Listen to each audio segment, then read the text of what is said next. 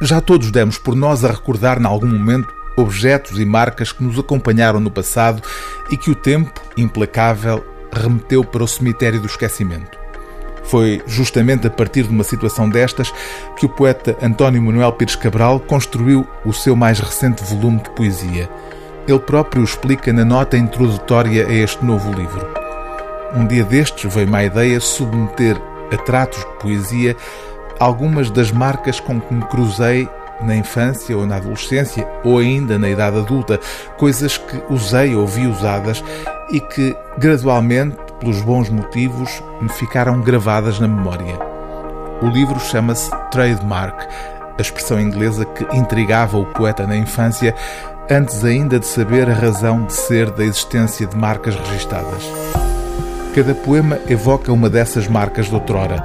Do primeiro carro que teve, um Anglia que ganhou a alcunha de Anglia Fascinante, passando pela caneta Parker 51, ou pelos cigarros português suave que via o pai fumar e que o pai deixou de fumar por causa de um enfarte, até ao primeiro relógio que usou, o relógio Viergine.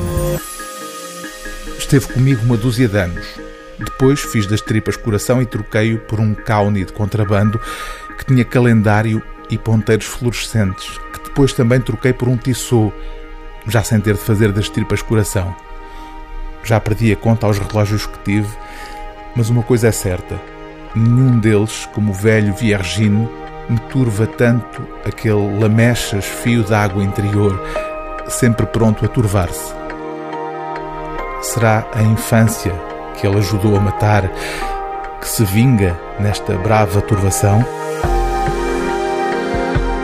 O livro do dia TSF é Trademark de António Manuel Pires Cabral, edição Cotovia.